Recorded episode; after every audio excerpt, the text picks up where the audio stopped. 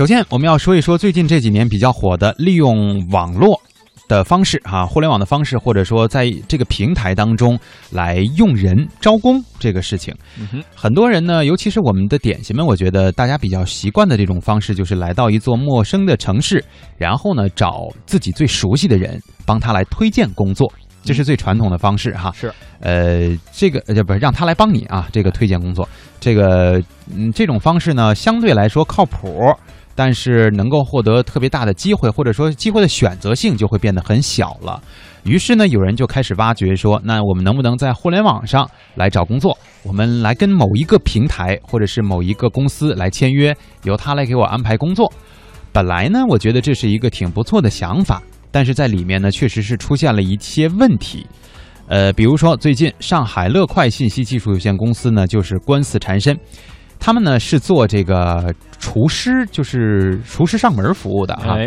呃，有七名厨师呢，对于他们旗公司旗下的好厨师 APP 提起了诉讼。为什么会诉讼？这个里边厨师啊和公司到底产生了什么样的纠纷呢？我们来一起听一听本台记者发回的报道。好厨师 App 呢是一家互联网私厨平台，用户使用这款应用可以预定平台上的厨师上门给自己做饭。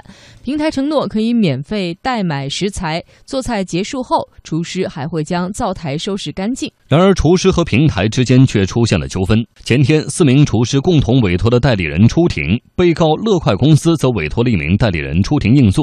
一位厨师说，去年四月十五号，他入职好厨师平台，每月工资五千元，每天从。十点工作到十八点，公司没有与自己签劳动合同，也没有缴社保，没有加班费和年假。去年十月二十八号，因为要求公司与自己签劳动合同，他被开除。另一位厨师说，公司会对他们进行培训考核。你这个培训他怎么考核？有没有考核啊？有有。怎么考核你们？考核他就是说专业的人士刚来了，他就把考核你询问你。这位厨师还反映，他们不能够像网约车司机那样自行抢单，而必须被动接受来自好厨师平台的派单。这个派单是随机的吗？想让谁去就谁去，是由店长来决定是吗？对对对对。你派了单之后可以拒绝吗？不可以，不可以拒单。对。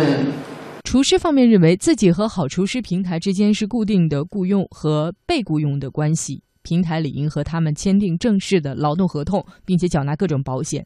但是平台非但没有这么做，反而将他们解雇，因此诉请法院判令好厨师赔偿他们解除劳动合同补偿金额等损失共计四十多万元。乐快公司则认为，平台和厨师之间是平等的民事主体合作关系，不存在劳动关系，因此也不需要签订劳动合同、缴纳保险等等。双方既然签订了合作协议，建立了平等的民事主体商务合作关系，就不是劳动关系。A P P 这个存在是为了方便合作厨师更好的去接单。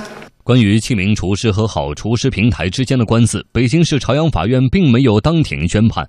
威诺律师事务所主任律师杨兆全说：“仅就这个案件来讲，网络平台和劳动者之间的关系并不十分紧密。”因此，他倾向于认为双方没有形成正式的劳动关系。从各种连接的因素来讲啊，那么平台呢和劳动者之间呢，它确实呢互相的这个紧密程度，不像我们传统意义上的劳动者和这个企业之间的这个人身上的这种约束的关系，更多的呢是一种。合作和这个财产上的关系，他们之间的提供劳务的这样一个因素应该更强一些。不过，杨兆全同时表示，作为网约工劳动争议第一案，这个案件的判决结果很有代表性，将会影响不少互联网共享平台和为这一平台工作的人们。过去呢，区分劳动关系和劳务关系，我们一般有这么几种方式：一种呢是看是不是签订了劳动合同；第二呢是不是在固定的场所从事劳动；第三呢是不是按时呢给发报酬。但是呢，现在的这些新的经济形势啊，劳务关系和劳劳动关系之间区分的界限是越来越模糊了。今后啊，这种网络平台和这个劳动者之间的这种关系是劳动关系还是劳务关系？那么可能这次这个诉讼呢，要确立它的这个基本的原则出来。